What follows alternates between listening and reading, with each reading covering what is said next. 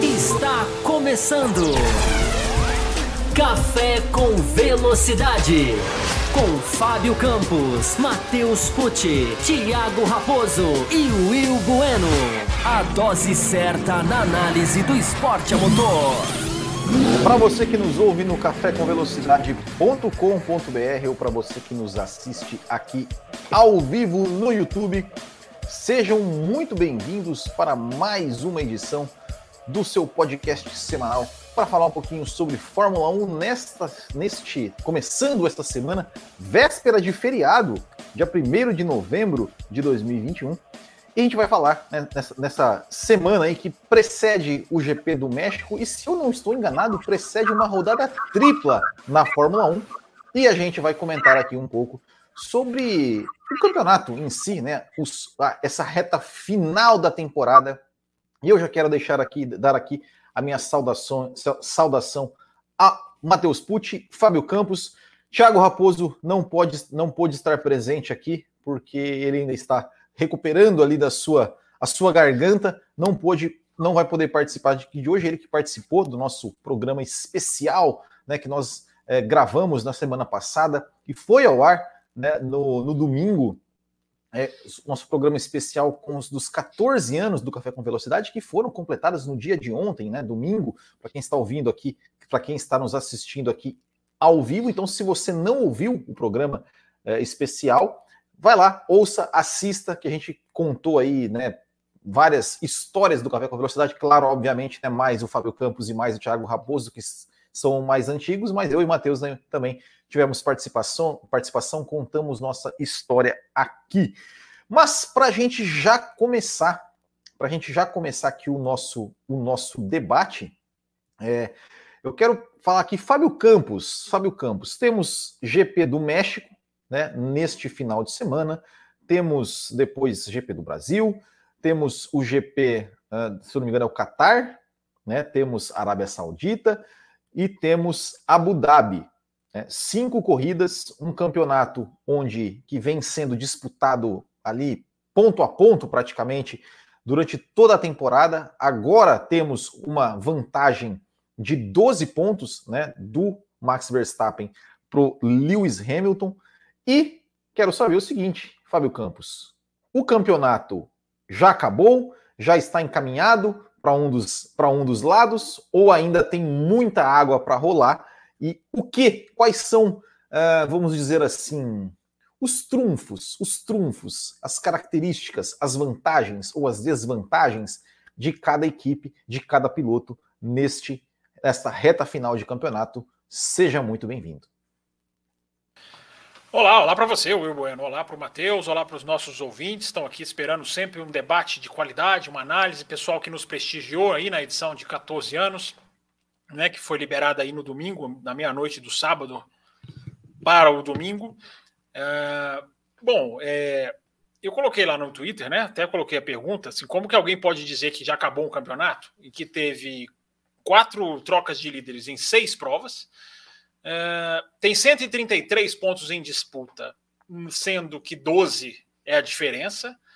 Uh, e é o campeonato. E, e, e, esses números são nada perto de dizer simplesmente que é 2021. Né? A gente tem que aprender alguma coisa com o que a gente assiste e não ficar só comentando por conceito. Né? Então, o que, que 2021 nos ensina? Nos ensina que é uma loucura, que não existe muita previsão, que o equilíbrio é total, que é um campeonato que pode muito bem. É, eu já até esbarrei um pouco nisso, né? Um campeonato que pode muito bem ser decidido por é, o tipo de circuito, acerto de um carro no circuito, temperatura ambiente, uh, asfalto, como foi na, tão decisivo na, na Turquia, por exemplo, né? a degradação de pneus foi o, o fator dos Estados Unidos. Esses detalhezinhos podem decidir o campeonato. Né? Então a gente tem uh, cinco corridas, você falou aí, né? É, rodada tripla, eu vou até mais além algo que também tuitei nessa segunda-feira. Né? São cinco corridas em seis finais de semana. Então a gente vai ter um final de semana de folga e até o final vai ser, vai ser agora em, em uma bateria seguida para decidir esse campeonato. A gente só vai ter mais um grande prêmio, um, um final de semana, melhor dizendo. de folga em que a gente vai fazer isso que a gente vai fazer aqui hoje. Né? Analisar de uma maneira mais ampla as forças, as, as tendências. Né? É claro que o, né, agora há uma tendência do tabuleiro estar tá mais inclinado para a Red Bull. Tem, um, tem uma estatística do Verstappen que eu vou até segurar. Eu vou até segurar, não vou falar ainda não, de tão impressionante que é. é mas não dá para dizer que o campeonato acabou, porque o campeonato de 2021 é 2021. Então é, há um equilíbrio muito grande. E a gente vai entrar já já, deixar o Matheus fazer a sua fazer o seu, o seu olá, a sua saudação, e a gente vai entrar mais especificamente em Mercedes, Red Bull, né? acho que a gente pode falar do Pérez também, né? que é um cara que vai correr em casa, e aí? Né? Tem umas especulações interessantes que podem ser, se o Hamilton trocar o motor, o que, que pode acontecer? Enfim, bom programa para todos nós, né, Will? É isso aí, Fábio Campos, um bom programa para todos nós. Todos nós, antes de chamar aqui o Matheus Pucci, só mais um recadinho aqui, deixando também um abraço, dois abraços que eu vou mandar aqui. Primeiro para o pessoal da High Speed TV, que está nos transmitindo aqui também ao vivo em seu canal, como, como sempre aí, parceiros aqui do Café com Velocidade.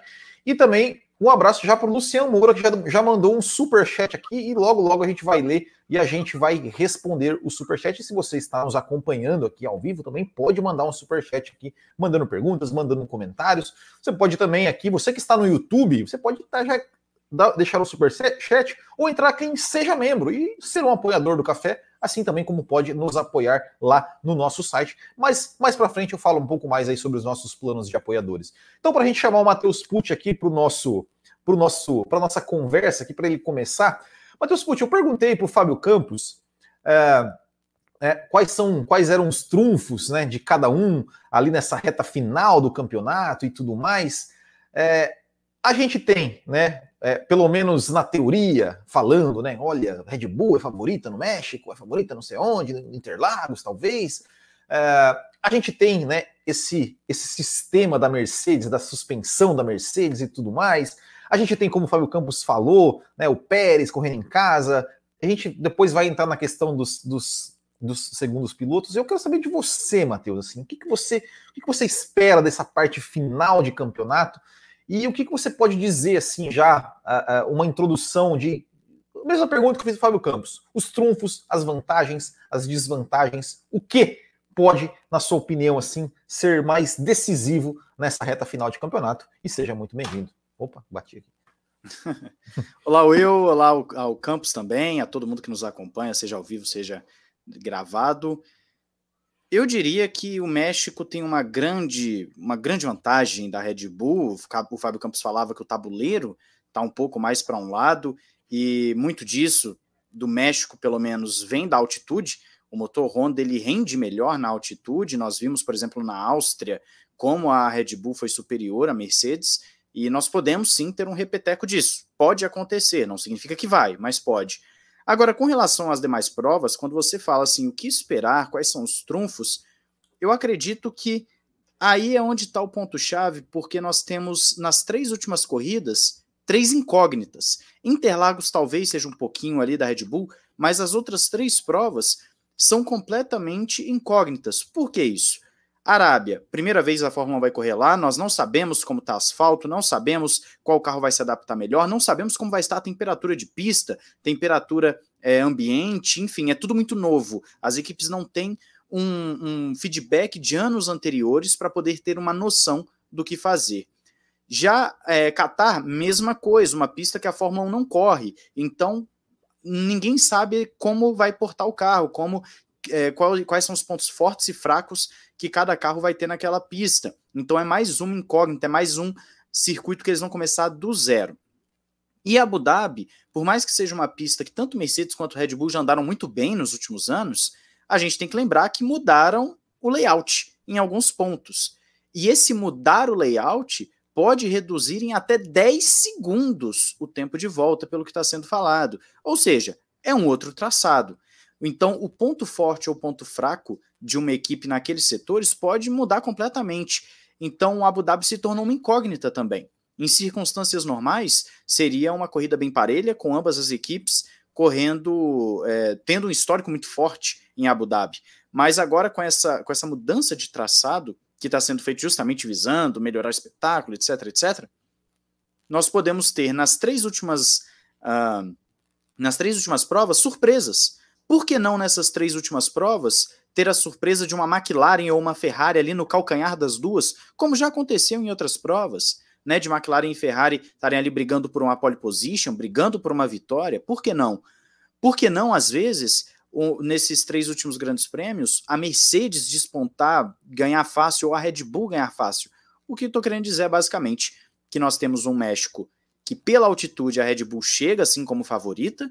No Brasil também tem uma certa altitude ali, parecida com a Áustria, inclusive, que pode dar uma vantagem grande para a Red Bull.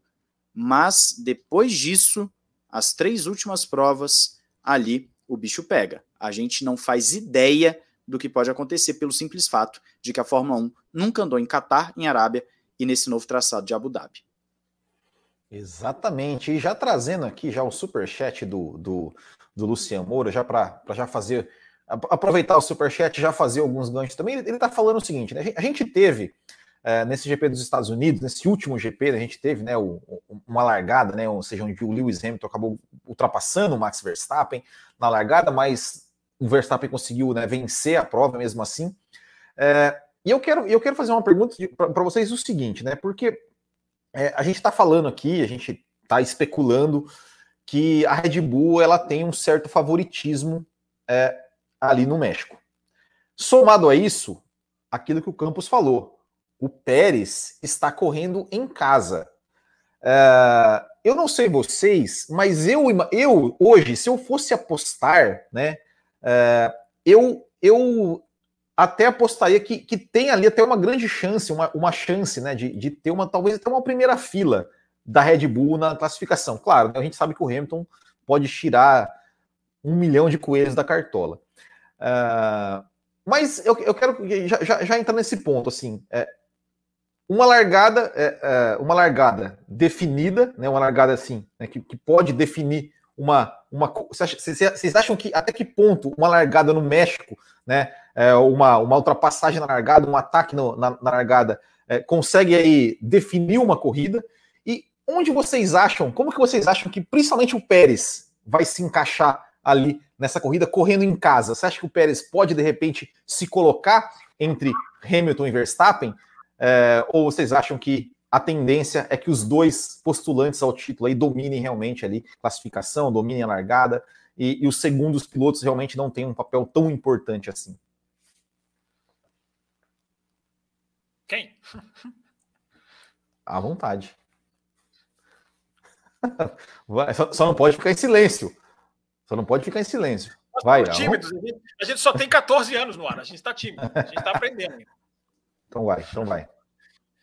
É, eu, eu acho assim, a questão da, do favoritismo da Red Bull ele é muito justificado, né? A gente já falou aqui no café que essa questão de história né, é mais, tá mais no lixo esse ano, porque né, há, há um equilíbrio de forças totalmente novo né, na frente do pelotão. Então, histórico ele não pesa tanto. Na questão da Red Bull, tem um histórico, mas ele é devido a um fator técnico muito forte, né? Que é a questão do turbo compressor da Mercedes, né? Que exige, falando de uma maneira bem resumida, né? ele exige um resfriamento maior se ele for operar, teoricamente, teoricamente não, né? Na prática, o turbo tem que funcionar mais, é, digamos assim, tem que trabalhar mais, porque tem menos ar, ele tem que fazer, a, ele tem que se esforçar mais para fazer a, a, compressão, já que ele é um turbo compressor. Para ele, para o da Mercedes fazer isso, ele exigiria um resfriamento muito mais forte. E esse resfriamento é mais difícil porque tem menos ar. Então, há essa questão do motor não operar como o motor Honda, ou até como o motor Renault, porque a Red Bull ganhou lá também com o motor Renault, para se ter uma ideia de como essa, essa, essa questão técnica ela é pertinente. Agora, existe também a questão dos desenhos dos carros. Né? A Red Bull, com o seu rake, maior, ou seja, o carro ele é, o carro ele é mais asa, ele é mais, como ele é mais inclinado, o carro todo ele é mais asa. Não é carro asa, tá gente? Mas é um carro que faz o papel maior de asa. É, isso no México, ou seja, esse carro tem uma resistência em reta maior, porque a, o princípio dele daqui a pouquinho nós vamos explicar. Eu acho que eu acho que está na nossa pauta. Se não tiver, vai entrar agora, mas está na nossa pauta. Nós vamos falar sobre o mecanismo da Mercedes, que na correria semana passada a gente até não entrou em tantos detalhes. Agora é até pertinente para bater com o México, porque ele tem uma grande diferença entre ele nos Estados Unidos, na Turquia e agora no México, por causa do ar. O ar é o grande, é o grande, o ar rarefeito lá em cima, né? 2,200, 2,300. É o grande jogo de xadrez desse, desse final de semana. Então, para terminar o que eu estava dizendo, como tanto que ela também né, tem um sistema de descer o carro, é, isso no México fica melhor para a Red Bull. Por quê? O carro é, oferece mais resistência. É, congelou tudo aqui para mim. Ah, agora voltou. É, o carro oferece mais resistência ao ar, só que quando tem menos ar, ele é mais beneficiado. Então, eu acho que essa existem esses dois pontos técnicos, né? O carro inclinado da Red Bull, que pode colocar mais asa, né? Eu sempre falo, os carros carregam, os caras carregam a asa no México, porque né, é, é, muito mais simples você carregar o carro de asa, vai te ajudar na curva, e você não tem resistência do ar na reta. Então tem, todo essa, tem toda essa questão, Will. Só que eu respondi isso e esqueci da sua pergunta. Já nem lembro o que, que você perguntou. É melhor, é melhor o Matheus responder e depois eu volto na tréplica. Porque segue, não foi isso que você então, perguntou. Você perguntou do Pérez, não é isso? É, eu perguntei de tudo, assim, né? Aproveitei o superchat, a questão da, da, da do, do, quanto uma largada ali no México pode ser preponderante. Perguntei do Pérez correndo em casa. É, e também das, dessas questões que você falou também tem a ver, obviamente, né? A gente está analisando aqui quem, quem tem é, mais chance ou não. Você falou. Você falou é. A largada, rapidinho, só para não deixar passar o superchat, a largada é muito interessante no México, porque a reta é muito longa. Né? É, é, as largadas no México normalmente são muito legais, são sensacionais, porque dá para você largar mal até se recuperar. Não se recuperar exatamente, né? isso aí tudo depende, mas dá para você largar mal, pegar um vácuo, porque a reta é muito grande. Então, o pole não tem tanta vantagem assim.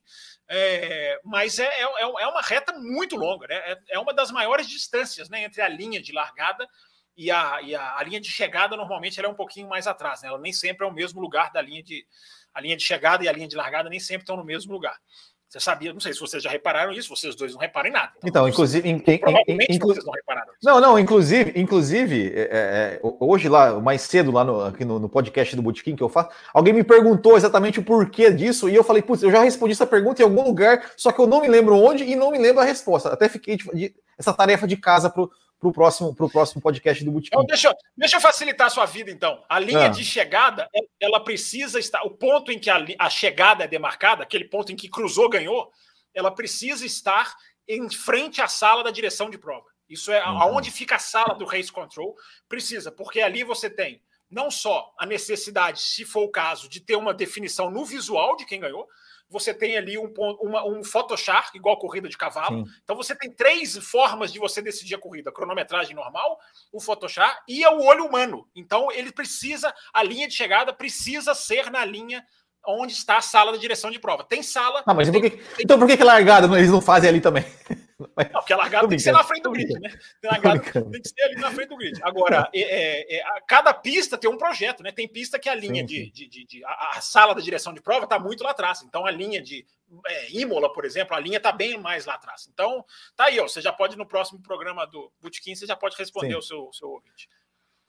Então, ô, ô Matheus, obrigado, né, Campos, pela, pela resposta. É, ô, ô Matheus, é, já, já vou aproveitar aqui também, já vou colocar o super chat então da Esther, né? Muito obrigado, Esther. Tem também o super chat do, do Danilo Duarte, né? Que ele só manda aqui né, meu presente de aniversário para o café. Parabéns pelos 14 anos de um jornalismo sobre esportes a motor de altíssimo nível. Obrigado, Danilo, pelo seu presente. Obrigado também para a Esther, né? Que mandou aqui, ó. Parabéns, café.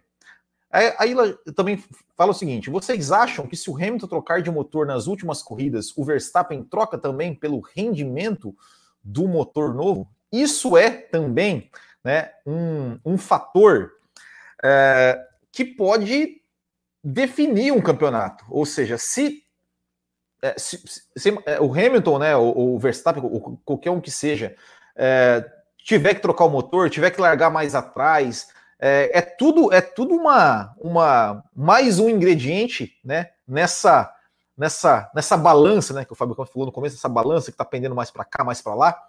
É, e aí? E aí, Matheus? Responda a Esther e também responda ali, né? Pode complementar ali a, sobre o comentário ali anterior da pergunta anterior, por favor. O jogo de xadrez na temporada 2021 ele tem mais elementos é, na, na mesa do que nos últimos anos. Se a gente pegar o final de 2016, por exemplo, que foi a última vez que teve um campeonato de verdade, né, até a última corrida, uh, não tinha esse elemento, por exemplo, do motor, esse tipo de coisa. Era só Hamilton versus Rosberg, ponto final, até porque mesma equipe, etc. É, antes disso, em 2014, que também chegou em Abu Dhabi, mesma coisa, chegou ali, mas não tinha tanto ingrediente como agora. É, aí, se não me engano, antes disso vai ser 2012, depois 2010, né? Que chegou na. Tô falando das corridas que, das temporadas que chegaram na última prova, disputando o título. E nenhuma delas tinha, tinha tanto elemento quanto agora, porque é o seguinte: você falou agora do, do, da troca de motor, ou a Esther, no caso, né? Colocou aí a troca de motor. A gente tem que lembrar que o Hamilton trocou o motor de combustão interno, que era a parte que estava mais desgastada e que estava trazendo prejuízo de performance. Pelo menos a Mercedes afirma que o restante da unidade de potência do Hamilton estava boa, né? Tá, tá bom, não, não precisa necessariamente ser trocado. Porém, a conversa que foi saindo nos últimos dias é de que sim, pode ser que ele troque o restante. A dúvida que fica é: se os componentes estão bons a ponto de não, de não ter uma perda de performance, você vai arriscar uma penalização de cinco posições no grid, ou às vezes até mais, dependendo da quantidade de, de itens que vai trocar, numa briga direta onde cada ponto está importando, porque aí é o seguinte: o Verstappen ele tem uma conta na cabeça dele que o Helmut Marko já fez, inclusive. O Helmut Marko já falou publicamente. Se ele vence as próximas duas provas, as últimas três ele só precisa chegar em segundo. Ele não tem mais obrigação de ganhar, se ele vencer México e Brasil. Se o Verstappen vence essas duas provas, eu, Matheus, acredito que ele não troca o motor. Eu acho que ele não troca. Porque ele vai ter ritmo suficiente. Hoje, Hamilton e Verstappen estão numa prateleira muito acima do restante do grid. Mesmo com um motor, às vezes, um pouquinho defasado, ele pode ainda ficar à frente dos demais. E vale lembrar que a Mercedes tem um problema na sua unidade de potência, que por isso eles ficaram trocando o motor do Bottas. Eles têm um problema que, se não for corrigido, voltarão para o spec anterior. Eles estão ainda em fase de avaliação desse spec que foi trocado pelo Bottas duas, três, quatro, cinco, seis vezes na temporada. Por quê? Se continuar dando problema, eles vão ter que voltar para o spec anterior, o anterior a Silverstone, porque ele não tinha, essa, não tinha falha, não tinha problema. Então tudo, tudo tem um, um, um tudo tem um si nessa, nessa equação. Tudo tem um si. Se o motor Mercedes funcionar normalmente, pode ser que o Hamilton troque alguma, alguma peça, pode ser, mas duvido, para ser bem sincero, duvido. Se o motor de combustão interna continuar apresentando algum tipo de problema, aí ele vai ter que voltar para um outro spec que é mais lento nós temos que lembrar disso, é um spec mais lento. E aí a Red Bull teria, sim, uma vantagem considerável. E se o Hamilton provas. vencer as duas próximas etapas, corridas aí, será que ele troca? Mas aí que tá, é, o Hamilton, o Hamilton ele tem esse grande se, que é o que ele pode até vencer, mas e se o motor ainda está apresentando problema? Ele vai ter que trocar do mesmo jeito, né? O, o, o detalhe aqui é, a Mercedes está em fase de avaliação do seu da sua unidade de potência, porque as trocas do Bottas elas foram justamente para ver se solucionavam o problema para colocar no carro do Hamilton também. Se não solucionar o problema, se daqui a pouco a Mercedes anunciar que o Bottas vai ter que trocar outro motor e o Hamilton também, significa que há um problema crônico e que a Mercedes vai ter perdido espaço, porque a unidade de potência que ela tem hoje é bem mais potente do que a anterior. E ela é mais potente não porque eles mexeram no desenvolvimento de potência, porque não pode, a gente tem que lembrar disso, mas porque eles conseguiram liberar todo o potencial do motor que já estava ali sem comprometer tanto a confiabilidade. Isso se, se eles arrumaram o problema. Se não arrumaram, eles vão ter que voltar para o spec anterior, porque senão o motor do Hamilton estoura a qualquer momento. Pode ser num treino, pode ser numa corrida. O motor estoura a qualquer momento. Então existe um grande si aí na, na questão dos motores. Os elementos são muito maiores. E por que, que a Red Bull chega como favorita no México? Se a gente lembrar da Áustria, que tem 700, 800 metros de altitude, a Red Bull passeou. O Verstappen teve ali Sunday Drive nas duas corridas, praticamente. Né? O, o, a Red Bull ela teve uma vantagem muito considerável em termos de performance pura por conta dessa arquitetura que o Fábio Campos citou do motor Mercedes, de necessitar de, uma, de um resfriamento melhor, então ele não consegue despejar toda a sua potência em traçados que, que estão numa altitude muito elevada. Se com 700, 800 metros a Mercedes sofreu, imagina com 2.000. É claro, tem todo o sistema da suspensão da Mercedes, que acredito que a gente vai entrar mais a fundo daqui a pouco, mas ainda assim eu não sei se é o suficiente para você conseguir é, recuperar esse déficit de performance que teria pelo ar rarefeito. Né? Então, a, a, Red Bull, em tese, tem sim em mãos dois grandes prêmios, porque o Brasil também está numa altitude parecida com a Áustria. Em tese, tem dois grandes prêmios uh, muito fortes em suas mãos, principalmente se não chover. Porque se chover, você consegue até dar uma nivelada. A Mercedes deve torcer para que chova, porque você consegue nivelar, você não vai usar o carro no seu, no seu máximo né? Então, respondendo aí de uma forma é, mais direta a Esther e o nosso ouvinte, aí os nossos ouvintes, existem muitas variáveis para Hamilton e para Verstappen, principalmente para Hamilton. Hoje, a Mercedes tem sim uma dor de cabeça com a sua unidade de potência e nós não temos como afirmar nada, mas é bem provável que, mesmo tendo problema ou não ainda na confiabilidade, a Mercedes troque pelo menos da, um dos componentes da unidade de potência do Hamilton por garantia. Ou seja, alguma punição pode vir para o Hamilton ainda nessa temporada e pode até ser um grande prêmio decisivo, um grande prêmio que pode sacramentar ou não o campeonato. Bom, só, só antes de passar para o Campos, só rapidinho, né? O Campos falou da, da questão do turbo. É, tem, uma outra, tem uma outra questão também, né? Que é, estima-se que a cada é, 100 metros acima do nível do mar, Uh, um, os motores perdem uh, em torno de 1% uh, é, de, de potência, é, de potência do, do motor. Então, no, numa pista com 2.200 metros de altitude, estima-se que perde 22% de potência de motor. Né? A Mercedes, por ter mais potência, ou seja, ela vai perder mais do que a Red Bull ela vai continuar tendo mais potência, mas a diferença entre as potências né, dos, dos motores né, é, vai diminuir também por conta da, da questão né, do ar rarefeito. Então, é, esse é mais um, mais um detalhe né, é, técnico entre os, é, de diferença entre as, as, as, unidades de potência das duas equipes que fazem também né, com que a gente, a gente venha aqui, e né, não só a gente, mas todo mundo ali que, que acompanha a Fórmula 1 que fala que deu um, um certo favoritismo a mais aí para a Red Bull no México por conta da altitude e também um pouco também no, no Brasil, que tem ali é, em torno de 700, 700 e poucos metros de altitude. Fábio Campos.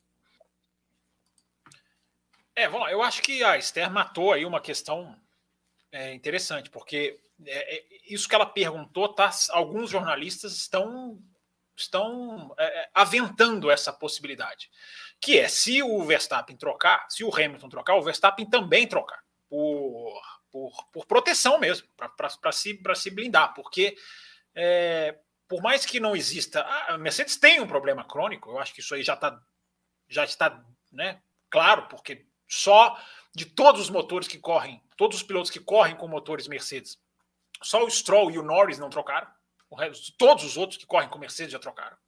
É, o Bottas já trocou seis, que a gente já falou que semana passada, né? Que é um, é, é, é um absurdo, um absurdo. O, tudo bem que uma dessa foi uma troca tática, né? Usando as palavras que não são minhas, são da própria Mercedes na Rússia, né? Uma troca tática. Mas há um problema crônico. Né? O Bottas trocou o motor nas três das últimas quatro corridas, algo assim. É... Ô, Campos, deixa, deixa eu só, só aproveitar o gancho. É que tem um e-mail sobre isso, já perguntando para você, você já, você já continua e já, já, já, já matamos esse e-mail aqui, que é o Wanderson Ferreira que ele falou o seguinte: ele falou assim, Fábio, não se esqueça. Aí o verbo, eu não sei o que significa esse verbo. Ele falou assim, Fábio, não esqueça de espinafrar os motores da Mercedes como prometido segunda. Aí ele fala, nas dúvidas sérias, o uso do quarto motor pelas equipes clientes, Aston Martin, Williams e McLaren, não era o esperado de, desde o início do ano, ou são tão problemáticas quanto a sexta troca do Bottas? Aí ele pergunta também se há alguma alteração visando o congelamento dos motores para 2022 pode estar por trás dessa inconfiabilidade da Mercedes. É isso. Não sei o que significa espinafrar, mas enfim, você é, deve saber. É o Popeye espinafra. É, o, eu até coloquei no meu Twitter hoje, né? Assim, a Mercedes parece que tem uma certa carta branca com a grande imprensa, né? Que não pode, parece que não podem criticar por causa do sucesso que eles têm, né? Que é enorme, mas tem que ser criticado. A Mercedes tem que ser criticado, o que ela está fazendo. Eu até coloquei lá no Twitter. Se fosse a Ferrari, se fosse a Ferrari, tava todo mundo descendo a lenha. né? merecidamente, por tudo que a Ferrari fez com os motores. Aliás, a Ferrari estava pensando isso no final de semana nos Estados Unidos. Né? É, a Ferrari pagou, pagou bem pago, o que ela merecia pagar. Né? A Ferrari está apanhando dois anos já pela uma falcatrua de um ano. É, a, Ferrari, a Ferrari tomou um castigo merecido. A gente critica a FIA por não ter revelado o acordo, e isso é um erro né, colossal, que, o acordo que ela fez com a Ferrari, não ter revelado o que a Ferrari fez, mas a FIA deu na Ferrari a punição que a Ferrari tinha que tomar mesmo. A Ferrari está até hoje, a Ferrari está voltando agora com essa atualização de motor que a Ferrari fez, agora a Ferrari está tá, né, voltando, digamos assim, a ter um motor competitivo. E muita gente está inventando essa possibilidade, né? Será que a Mercedes não pode estar tá tentando alguma coisa, já que são os últimos meses, né? A gente já pode colocar semanas antes do congelamento do motor. Não sei exatamente qual data que o motor vai ser congelado, deve ser perto da pré-temporada. Então talvez a gente tenha o que aí dois, três meses de desenvolvimento de motor, porque aí o motor que entra na pista em 2022 está congelado. Aí ele vai até 2026. Então tem gente aventando essa possibilidade. É, é difícil a gente cravar, né? Hoje em dia a Fórmula 1 tem mecanismos de controle, né? Inclusive aberto às outras equipes de, de, de que qualquer peça nova as outras equipes elas têm que aprovar. Então, se a Mercedes vem com uma peça nova, a Honda tem que ver, a Renault vai ver, a, a Ferrari vai ver. Né? Então, isso, isso é um, um, um, mecanismo de, de proteção, porque em 2010, quando a Fórmula 1 congelou o motor, e aí a gente veio descobrir isso muitos anos depois, os caras simulavam confiabilidade e tacavam desenvolvimento no motor. Mas era outro sistema, era outro esquema, mas era a mesma Fórmula 1. Né? Era, uma, era, era o mesmo espírito de levar vantagem. Então é difícil a gente bater o martelo. O que a gente pode concluir com informação é que hoje a Fórmula 1 tem um sistema, pelo menos publicamente, de proteção contra isso, contra os caras estarem ali jogando atualização que vá se refletir lá no, no, no, no ano de 2022. Hoje em dia é mais protegido. Mas eu não sou fechado à possibilidade de que daqui a dois, três anos surja alguém e falar assim: olha, a gente tava, a gente fez A, B e C né? Porque quem confessa isso é um cara que eu, eu leio demais o que ele escreve, que é o Gary Anderson, né? que é um excelente analista de Fórmula 1, é, porque ele era engenheiro, ele é, ele é um cara da Fórmula 1, trabalhou na Jordan muitos anos, trabalhou, enfim, estava lá desde o nascimento da Jordan. E o Gary Anderson, se não me engano, foi o Gary Anderson, sim, que falou assim: a gente, a gente embutia atualização de, de velocidade quando a gente só podia atualizar por, por, por é, confiabilidade. Hoje você só pode mudar por problemas de confiabilidade. Eu acho que por esse mecanismo e por não estar vendo as outras equipes gritarem tanto, porque aí a gente tem que filtrar, né?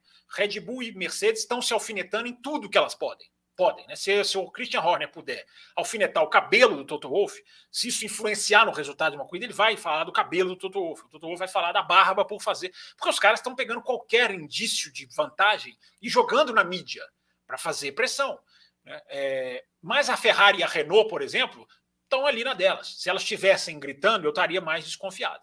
Então, tudo indica que os caras. E, e, e, e, é o problema é o seguinte, né, gente? É, quando a gente vê que há um problema no motor de combustão interna, por isso que o Hamilton não trocou as outras peças, porque é o motor mesmo, o clássico motorzão, aquele ali que encaixa atrás do piloto, não é o MGUH, não é o MGUK, não é o sistema de, de escapamento, não é a, a bateria, é, é o motor mesmo. É, e as sucessivas trocas da Mercedes indicam que há um problema. Não é uma simulação.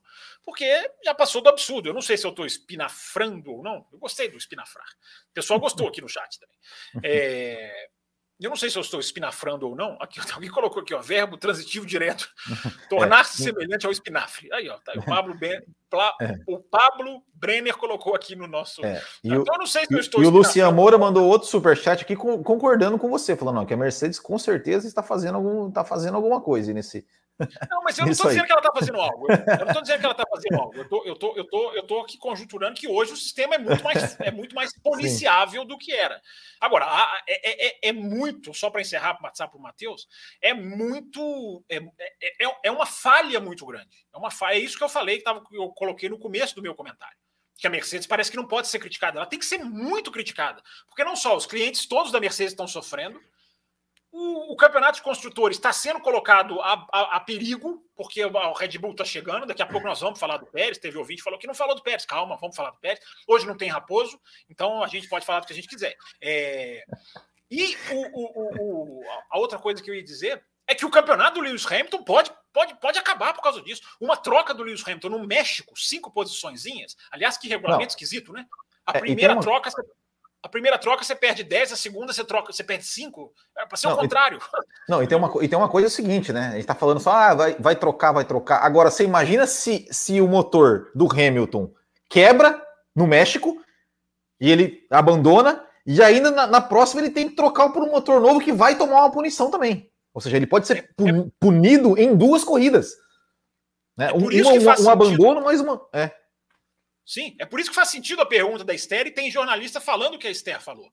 Se o Hamilton trocar, o Verstappen troca preventivamente, porque vai ter mais carro no México, teoricamente.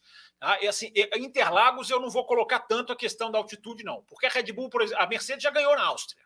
Né? E a, é a questão semelhante. Vai ter uma influência? Vai ter uma influência. Só não vai ser tão decisiva quanto a do México.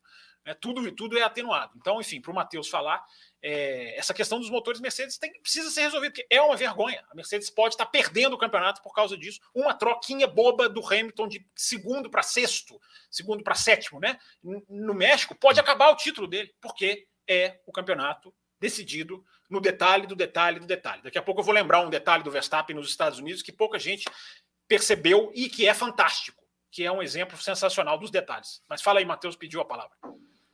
Então, eu quero pegar esse gancho dos motores, principalmente falando da Ferrari, é, esse negócio de policiar, porque só vai poder mexer na confiabilidade, mas aí não pode desenvolver velocidade, etc. A gente tem que lembrar que a Ferrari, com essa atualização de motor dela, ela nem estava avisando, pelo menos é o que se diz, né? É o que Matia Binotto fala nas entrevistas, não estava visando um ganho absurdo de performance, mas principalmente o desenvolvimento de uma nova tecnologia.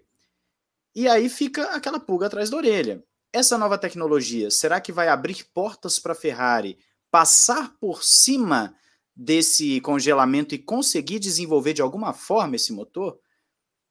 Será que a Ferrari está desenvolvendo alguma coisa que pode dar uma brecha para ela? Porque a verdade é que todas as equipes vão querer, de alguma forma, desenvolver. A gente sabe que, que todas as equipes vão querer desenvolver, é, pode ser que não consigam, mas pelo menos vão estudar formas de desenvolver o, o, o motor. E a Ferrari, ela ganhou muito, ela, ela, cresceu muito na temporada, né? Se a gente for ver. E também com essa atualização ajudou a crescer na temporada. Hoje a Ferrari tem andado ali batendo na McLaren, é, pau a pau, coisa que talvez no início da temporada a gente pensa assim, poxa, a McLaren estava melhor, estava mais encorpada, e hoje o jogo inverteu.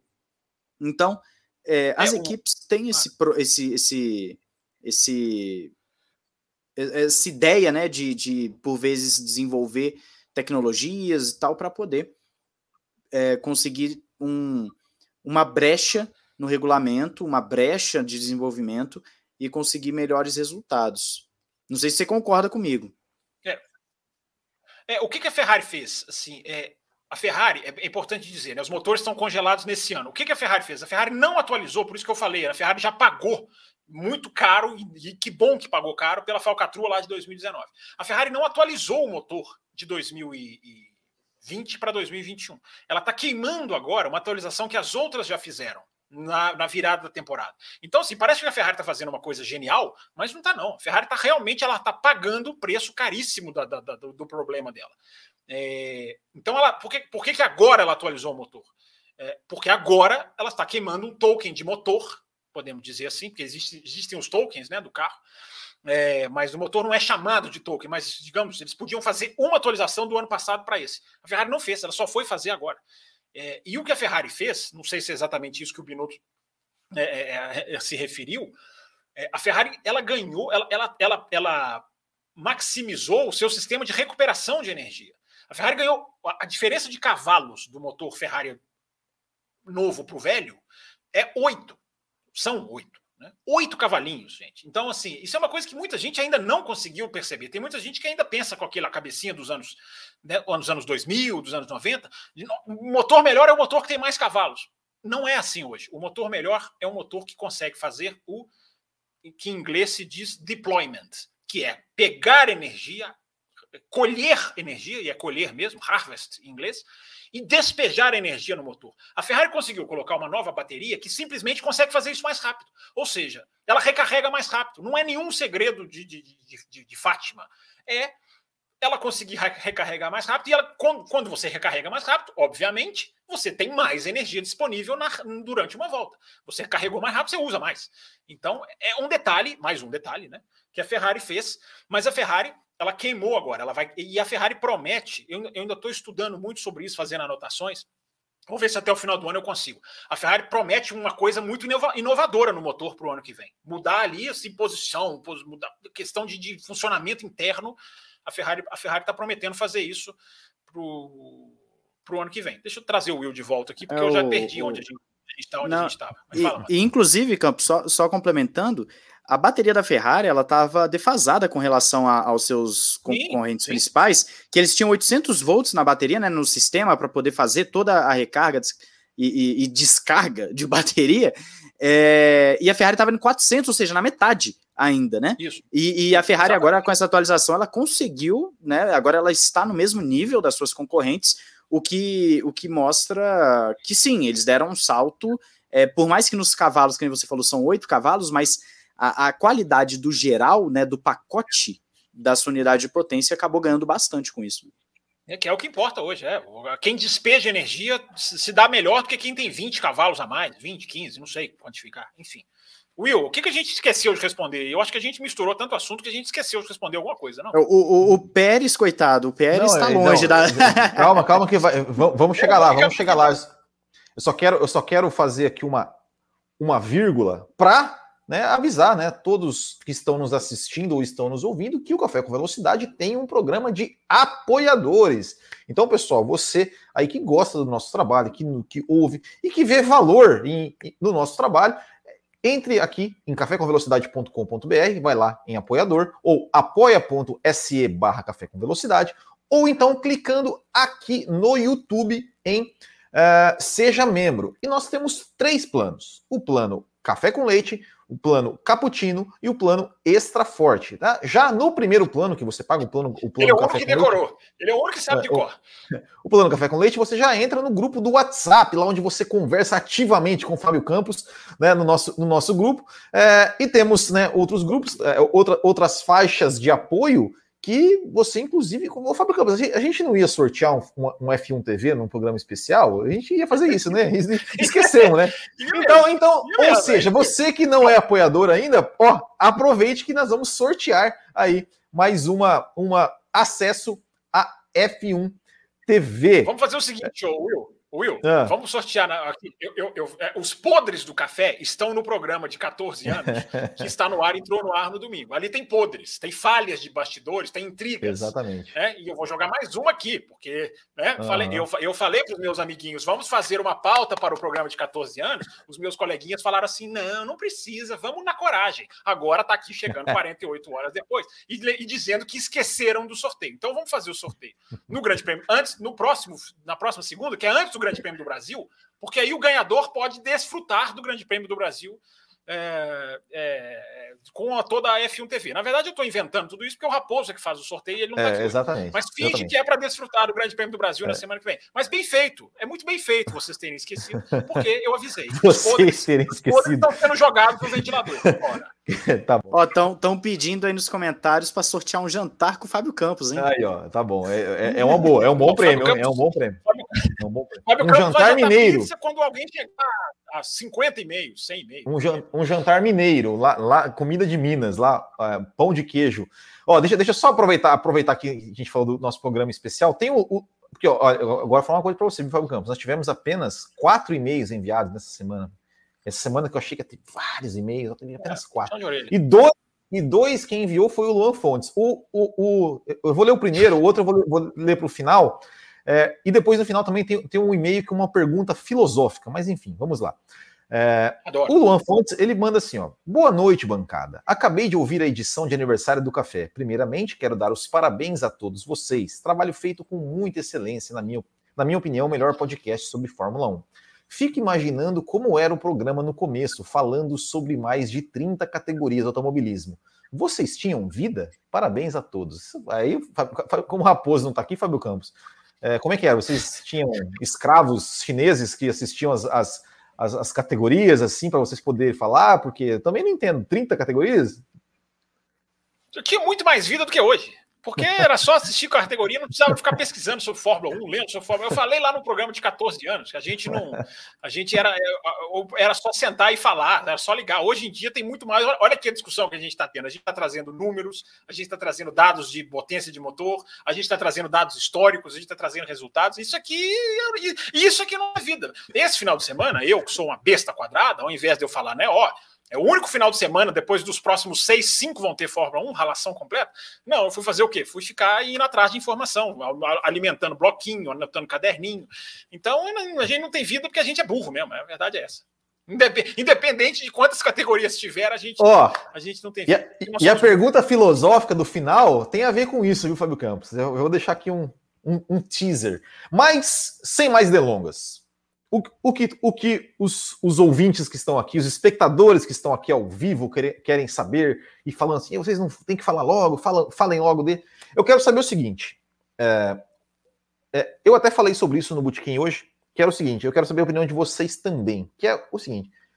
Sérgio Pérez correndo em casa, é, vindo até numa boa fase, né, no, né, de, de dois pódios seguidos, parece que acertou a mão do carro.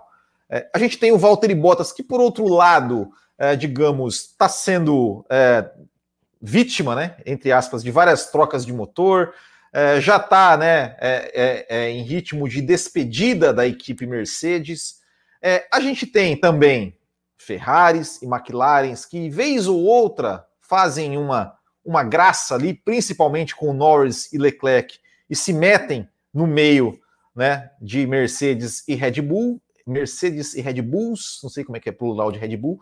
Uh, eu quero saber de vocês o seguinte: é, o quanto Pérez, Bottas, Ferraris e McLarens podem fazer a balança da justiça do campeonato pesar mais para um lado do que para o outro. Qual o tamanho de Sérgio Pérez no final, nas últimas provas? Isso aí. O, o, o, medidor de tamanho não está aqui hoje. Não, não, hoje é, o, o, Will, é, antes de responder, eu vou dizer o seguinte. Aliás, vou começar a responder. Já estou respondendo. Se Verstappen, se Verstappen e Hamilton fizerem o que fizeram em Austin, ninguém vai fazer diferença nenhuma, porque os caras andaram tão acima do nível em Austin, os dois, é, chegaram a 42 segundos do Pérez, tudo bem, teve a questão do problema de saúde do Pérez, né, que, que afetou ali no finalzinho da corrida, né, os tempos de volta. Estava analisando os tempos. Esse final de semana, tá vendo? Esse final os de semana eu estava analisando também. ali, tentando buscar os tempos de volta, e o Pérez começa a fazer tempo de volta simplesmente assim, ele batendo com os do Leclerc. Assim, ele entrega e começa a cair muito, muito assim, no finalzinho da corrida. É, não, não na hora que trocou o pneu, porque se troca o pneu e começa a cair, você pode até colocar ali acerto, pneu, borracha, mas não, é, é, de repente no final da corrida ele começa a cair, né? Que é aquela a questão física, né? Que ele que ele que ele teve. Então, se o Hamilton e o Verstappen fizerem o que fizeram, né? O que eu, o que eu até brinquei agora há pouco de falar do Verstappen, né? Que eu ia falar do Verstappen, é, eu coloquei isso lá no meu Twitter. Né? É, é impressionante o momento da prova que eu só fui perceber depois. Né? Ouvi, prestei atenção, reparei, não sou como vocês, mas que a ficha só caiu depois. Né? O Verstappen, gente, olha o que acontece. O Verstappen, na volta 12, entra no ar, porque esses rádios da transmissão têm um certo delay, então eu não sei qual volta ele falou. Mas entra no ar na volta 12, o rádio do Pérez falando o seguinte. É, o, o, o, rádio do Verstappen. O Verstappen tinha acabado de fazer a parada. O Verstappen parou na volta 10 em algum momento na volta 12, entra o rádio do Verstappen. Vamos usar o Sérgio, ele até chama pelo primeiro nome, vamos usar o Sérgio para não deixar o Hamilton esticar o seu stint. Esse rádio entra na volta 12. O Pérez para na volta 12, o que acarreta o Hamilton parar na volta 13, né? que é aquilo que nós falamos semana passada. O Sérgio Pérez teve Muita gente não percebeu. O Sérgio Pérez teve uma participação na parada do Hamilton de não deixar o Hamilton esticar mais ainda o primeiro stint e ter, por, talvez, borracha melhor ainda lá no final do Grande Prêmio. É... Olha o nível, gente. Primeiro, não só de detalhes que decidem a Fórmula 1 de hoje, mas olha o nível mental desse cidadão chamado Max Verstappen. Né? Eu não me lembro de ver um piloto ditar a estratégia de um companheiro de equipe. Tirando aquela questão da discussão, que eu vou sempre lembrar, que né, hoje a Fórmula 1 é de primeiro piloto, segundo piloto, eu não concordo, mas tudo bem, nós estamos na fase do ano em que isso é mais aceitável, porque está na hora do pênalti que vai cravar o campeão.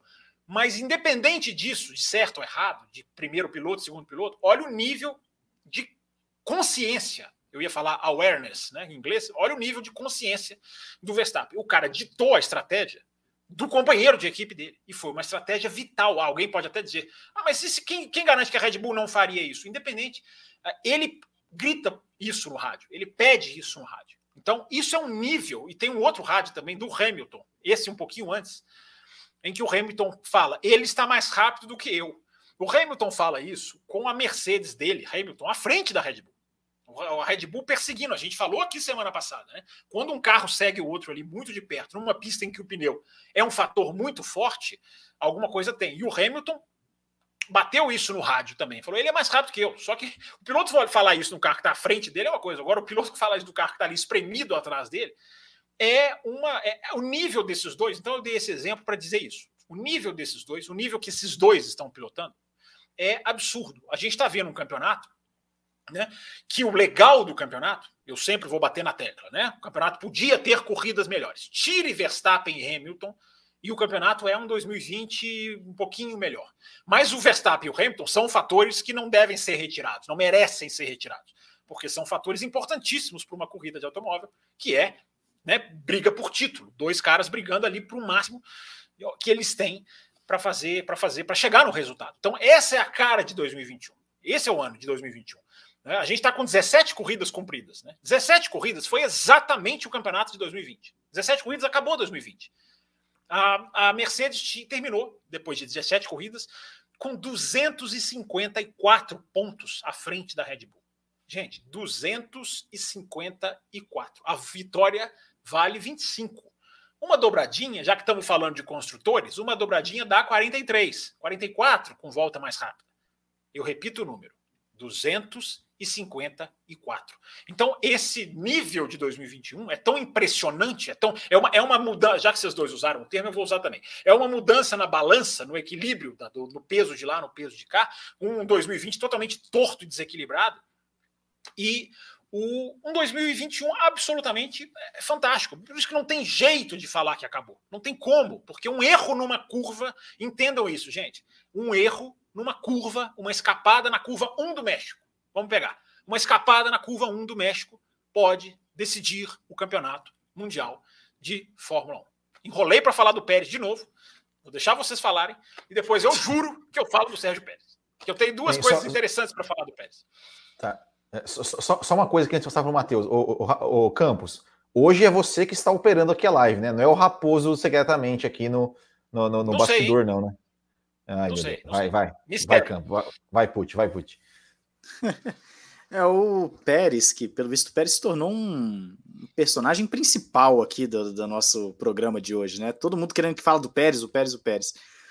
É, os dois pódios do Pérez, eles, o que eles têm de diferente do que o da vitória que o Pérez conseguiu ou, ou de, do, de outros pódios na temporada é que a performance dele foi inquestionável em termos de merecimento do pódio. E isso é o que chama atenção porque foram duas provas consecutivas, ao contrário do que foi a temporada inteira. A temporada inteira foi oscilando demais, né? Ele tinha uma prova boa, outra ruim, aí depois outra ruim, outra ruim, aí uma boa, e foi assim. Aí ganhou aquela no Azerbaijão, quem sabe, o Verstappen estourou pneu, Hamilton errou, enfim, né? Tudo isso. Mas o Pérez, ele conseguiu duas provas consecutivas com performances muito boas que justificaram o seu pódio. As performances é, colocaram o, o, Pérez ali, e claro, a gente tem que citar que na última, com os problemas físicos que teve, né? O Pérez estava nitidamente é, exausto quando, quando passou a câmera nele ali, fora do carro, ele estava nitidamente exausto, e o que até engrandece um pouco mais o pódio dele, né? A capacidade de levar, enfim, aquela coisa toda. Mas o que chama atenção é que o Pérez já falou que antes ele utilizava um setup, né, um acerto de carro padrão do Verstappen, em que aí a partir desse setup padrão ele mexia no carro. Agora não. Parece que, não sei agora se são nas últimas duas, três, quatro provas, ele tem do zero feito o seu acerto. Ou seja, ele já está mais familiarizado, ele está mais confiante e os resultados estão começando a aparecer. Eu não duvidaria, ainda mais por ser a pista de casa do Pérez, geralmente os pilotos conhecem melhor as pistas de casa, né? Isso é comum. Nesse caso não, viu, Matheus? Porque nunca correu lá, viu? É, nunca assim, tem lá. esse detalhe, né? Mas pode é. botar um, um, Tem a motivação, né? Assim, é, nossa, bota, casa, bota, bota, um gol lá para ele correr lá no, no, no final de semana. Né? É. é. Enfim, o, é, e o, tem o fator psicológico. E, é, mas o mais importante é a performance do Pérez nas últimas duas provas, dão sim uma esperança para o torcedor da Red Bull e, obviamente, para a própria Red Bull, de que ele pode enfiar essa Red Bull em segundo, atrapalhar o Hamilton. A gente está falando de um grande prêmio em que, em tese, né? A gente está falando sempre aqui em tese, ninguém está cravando nada. Em tese, a Red Bull é favorita. Em tese, a Red Bull pode sim ter uma performance bem superior, por que não? Da Mercedes. E a Red Bull então está contando com isso para o Pérez enfiar esse carro em segundo e ao invés da diferença entre Hamilton e Verstappen ser de 7 pontos na prova, passar a ser uma diferença de 10 pontos né, é, é, no campeonato quando, quando termina a prova, né, na, na, na prova em si. Então o Pérez ele tem um fator que pode ser crucial para a temporada, sim. E o Bottas, que seria a contraparte do Pérez, né, seria o, o rival do Pérez nessa brincadeira, o cara que viria para atrapalhar a Red Bull, para atrapalhar o Verstappen, o Bottas, ele desde que assinou o contrato, a postura que eu, Matheus, acho, eu posso estar redondamente errado, é uma postura de vou curtir esse momento, esse final, vou curtir. E então eu vejo que o Pérez ele pode ser um fator mais importante e determinante nesse final do que o Bottas. E se ele realmente está numa crescente agora, se ele realmente está pegando o jeito do carro e os resultados estão vindo, então ele cresceu na hora certa para a Red Bull. Ele cresceu no momento crucial, porque se ele atrapalhar Hamilton no México e no Brasil, ou então no México ou no Brasil, a Red Bull já vai ter um grande passo para o título de pilotos e, claro, uma grande ajuda para o campeonato de construtores, que é onde o dinheiro está ali, né? Onde o dinheiro vem. Então, sim, eu vejo o Pérez como um piloto que, que esses dois últimos resultados dão sim uma impressão de que ele está conseguindo evoluir com esse carro da Red Bull, parece que vai engrenar, e se for o caso, podemos ver um Pérez brigando mais próximo do Hamilton e aí ser duas Red Bulls contra uma Mercedes. Claro, não vou descartar o Bottas, mas a sensação que eu tenho agora é de que está mais para duas Red Bulls contra uma Mercedes do que dois contra dois. Mas Fábio Campos. É, pegando... Oi, diga. Bom, Agora pode, que eu ia falar, falar, do Pérez.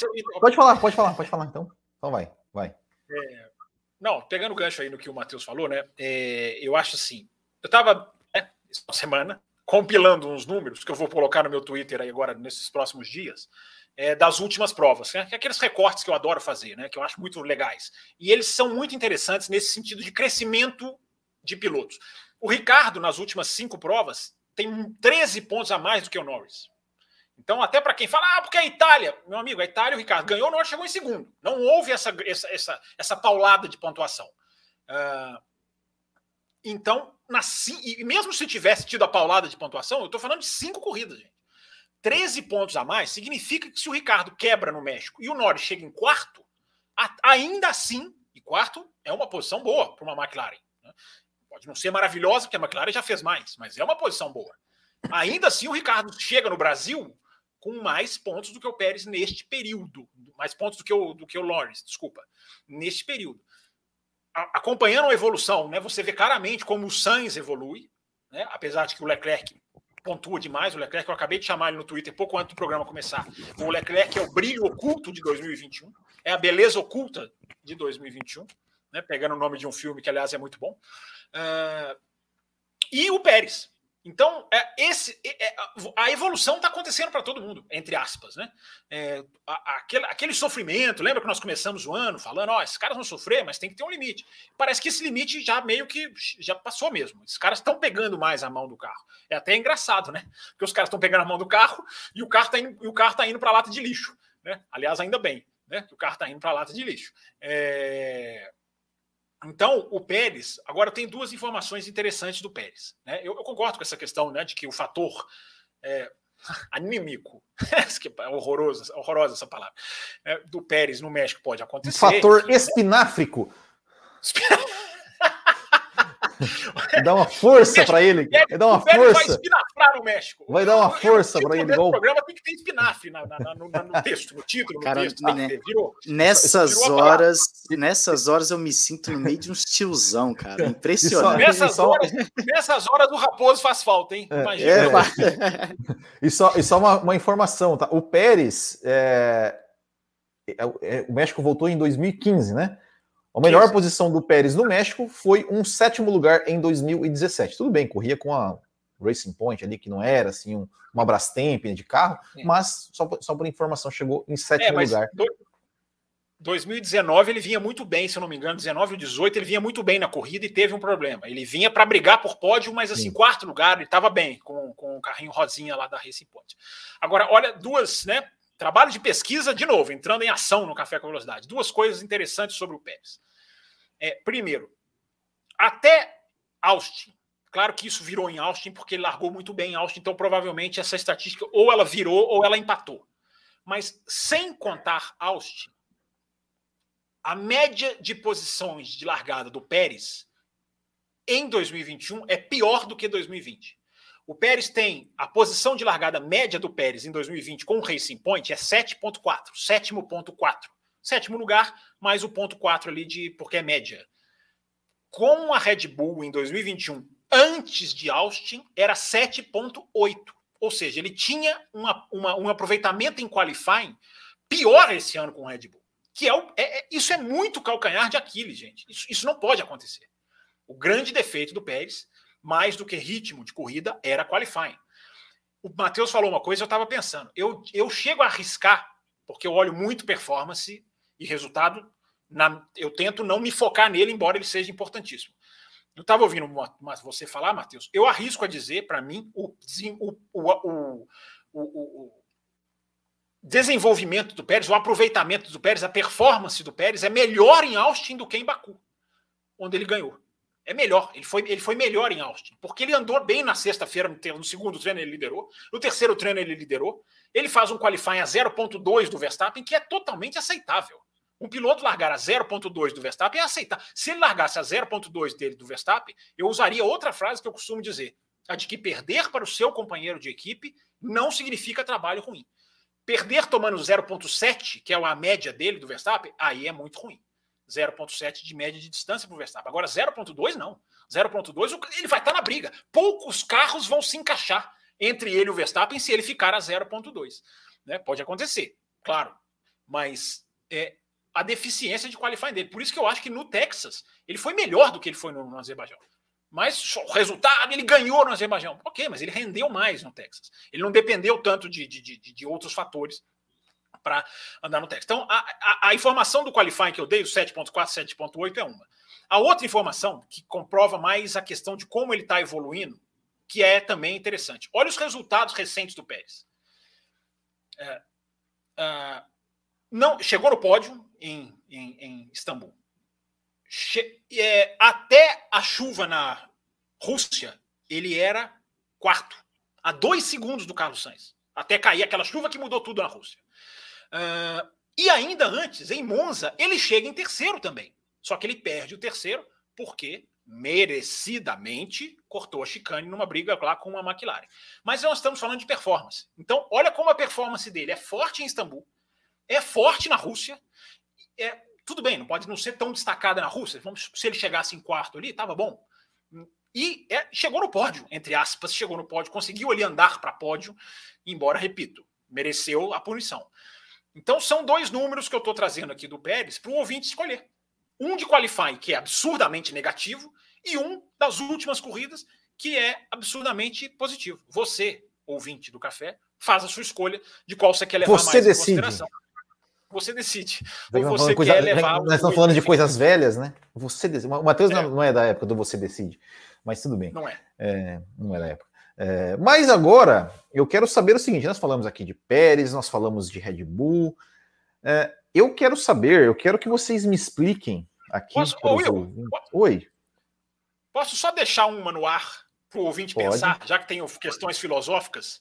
Você Sim. falou que vai chegar a questão filosófica aí. Tem ainda. questões filosóficas. É. Uhum. Eu gostaria de fazer como o Joelmir Betting, falecido, saudoso, e colocar aqui uma questão para o ouvinte pensar na cama. Sérgio Pérez, imagina Hamilton troca motor, Verstappen troca motor, Sérgio Pérez liderando em casa. Vem o Verstappen logo atrás. Ah, mas você e tem aí, alguma que, dúvida? O que, que, que, acontece? Sacrifica e, dá, e dá um super tiro no pé para o público mexicano, que é um mercado importante para a Red Bull. Ou, ou, mas enfim, vai. É, eu acho que a resposta é até não tão difícil. Agora, a conjuntura, se você entrar na conjuntura, é para pensar na cama. Eu, eu acho que depende de onde vai estar tá o Hamilton. Eu acho, é um chute meu. Se o Verstappen está em segundo, se o Hamilton, se o tá Hamilton, se o Hamilton não, ah. se o Hamilton assim, uma situação extrema, se, se o Hamilton tá fora dos pontos, por exemplo, ou tá em décimo, ou então tá em nono, eu acho até que deixam, porque a diferença do Verstappen para o Hamilton seria muito grande, seria melhor do que o, o, o, do que o Verstappen em primeiro e o Hamilton em segundo. Mas é um chute meu, né? A gente não sabe. Fórmula 1, às vezes o Verstappen não, é, quinto, é, é, é, não assim, sabe. A, a, Fórmula 1 de hoje, a Fórmula 1 de hoje é totalmente adoentada pelo jogo de equipe, mas eu, eu, eu como sou um bobo de marca maior, um bobão, gostaria de lembrar que a Red Bull só foi campeã em 2010. Eu ia falar, eu ia falar isso agora. É, tudo bem, tudo bem. Era Vettel. Vou deixar você contar. Era Vettel e Vettel não é Pérez. Mas conta, Will, o que, que aconteceu no final de 2010? No final de 2010, Fábio Campos e ouvintes e espectadores, é, o, o Mark Webber ele estava na frente do campeonato do, do, do, do Sebastian Vettel e eles chegaram a Interlagos, que, se eu não estou enganado, era a penúltima etapa do campeonato. É, e eles estavam, os dois pilotos, o, o, o Mark Webber estava na frente na pontuação, o Alonso era o segundo colocado no campeonato de Ferrari e o Vettel era o terceiro colocado no campeonato de Red Bull. O Vettel estava praticamente fora da briga pelo título. E aí o que aconteceu? No GP do Brasil, teve uma dobradinha da Red Bull. Vettel em primeiro e Mark Webber em segundo. E cogitou-se, cogitou-se, né, que a Red Bull poderia fazer a troca, já que o Mark Webber era o cara que estava na frente do campeonato. Ele iria abrir mais vantagem para o Fernando Alonso no campeonato. Ele ia chegar em Abu Dhabi já praticamente ali com a mão na taça. Mas a Red Bull não fez essa troca. E o Vettel ganhou e o Mark Webber chegou em segundo. Lá em Abu Dhabi, na última etapa do campeonato, o Sebastian Vettel ganhou a corrida. O Alonso e o Weber ficaram presos atrás do Vitaly Petrov. Todo mundo se lembra disso. E o Sebastian Vettel foi campeão. E caso a Red Bull tivesse feito a troca de posições, tivesse pedido para o Mark Webber é, ceder, é, é, é o Sebastian Vettel ceder a posição para o Mark Webber, mesmo o Vettel vencendo em Abu Dhabi, e mesmo o Alonso preso atrás do Petrov, o título ficaria com o Fernando Alonso, a Red Bull perderia o título. Claro, são situações diferentes, mas tomara que a Red Bull tenha esse mesmo espírito 11 São anos situações diferentes e era uma Fórmula 1 diferente. Hoje é. o jogo de equipe está muito é. pior é. do que era naquela época. Já era ruim e naquela época. Aquela, esse, é. 2010 é o ano do Fernando Faster Than You, né? Já era, já era péssimo naquela época, mas esse ano é, atualmente é muito pior. O, o Vettel, é, se pedissem para trocar mesmo, eu acho que o Vettel não trocava. O Vettel era carne de pescoço ali. O Vettel, é, ele, ele não trocou. Ele não, ele não, não trocou, trocou no de 21 em 2013, né? É, ele, ele, o Vettel era um, ele não ia. A verdade é que o Vettel ganha aquele campeonato assim de uma forma bem inesperada, né? Porque ele só lidera o campeonato quando acaba o Grande Prêmio de Abu Dhabi. É a única vez no campeonato inteiro, é a primeira vez que o Vettel lidera um campeonato na vida é quando acaba o Grande Prêmio de Abu Dhabi. Né? Ele, ele acaba o Grande Prêmio campeão do mundo. É, se, é aquele negócio, né? se tivesse DRS, o Alonso tinha passado o Petrov, o Weber tinha passado o Petrov, é, é mas... aquela coisa toda, mas é, é, é o Vettel acho que não cedia não. Se o Alonso passasse o Petrov, ele ainda não era campeão do mundo. Ainda não era, mas ele... O Nico Rosberg de Mercedes.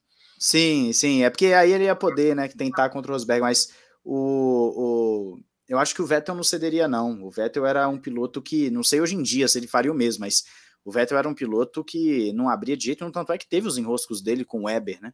Teve é. enrosco com o Weber. Em 2000, é, foi 2010, 2010 que eles. Turquia, 2010. que eles batem ali, e aí, enfim, é totalmente desnecessário, e o, né? E o desobedecer da ordem de equipe é na Malásia em 2013, que aliás é uma das brigas mais lindas entre companheiros de equipe dos últimos anos. A é. troca de posição dos dois é maravilhosa né, na Malásia. É. E foi naquele dia, naquele dia, que eu virei fã de Sebastian Vettel. Aquele dia eu falei, eu gosto desse cara. Naquele dia. Eu, eu assim, eu, assim, eu gosto desse cara. Eu gosto desse cara. Esse cara, esse cara, esse cara é dos meus. Mas enfim, é, voltando agora então a 2021, vamos esquecer o Multi 21 e vamos voltar em 2021. E eu quero saber o seguinte: nós falamos de Multi Pérez. 2021. É, nós falamos, nós falamos de Pérez, nós falamos é, da Red Bull, é, mas e a tal suspensão da Mercedes. O que é e o quanto ela pode, de repente, fazer diferença em favor de Lewis Hamilton e de Valtteri Bottas. Por favor, expliquem, expliquem, expliquem para, para, para nós. Eu vou, eu, vou, eu, vou, eu vou falar antes do Campus. Então vai, vai, Matheus. Não faço ideia. Olha Pronto, aí. Campos, fique à vontade. Você vai fazer agora, que eu vou, eu vou explicar e vou usar uma explicação que eu acho muito legal, muito compreensível. Agora sim, vamos lá. É, porque, assim, é, é, é, é a, a, gente lê uns caras de Fórmula 1 que são tão técnicos que a gente fica pensando, né? Poxa, passar detalhe de mola, de, enfim, de amortecedor, de, enfim, de até os nomes em inglês, assim, fica muito, muito chato. Mas tem uma definição que eu vi que eu acho sensacional e eu acho que ela, ela, ela vai explicar muito bem. É, primeira coisa, tem muita gente que não está entendendo, que acha que é simplesmente baixar o carro que está sendo o segredo da Mercedes, simplesmente o carro correr baixo. É, tem um vídeo que eu repliquei lá no meu Twitter em maio, que mostra como a Red Bull na Espanha já descia muito. Era até a questão, a câmera estava ali para mostrar a asa flexível. Eu me lembro até que falei, gente, olhem o vídeo, mas não olhem para a asa flexível, olhem para a suspensão. Ainda coloquei lá 16, 17 segundos. Eu vou, eu vou retweetar esse vídeo. É, já, até, já até busquei.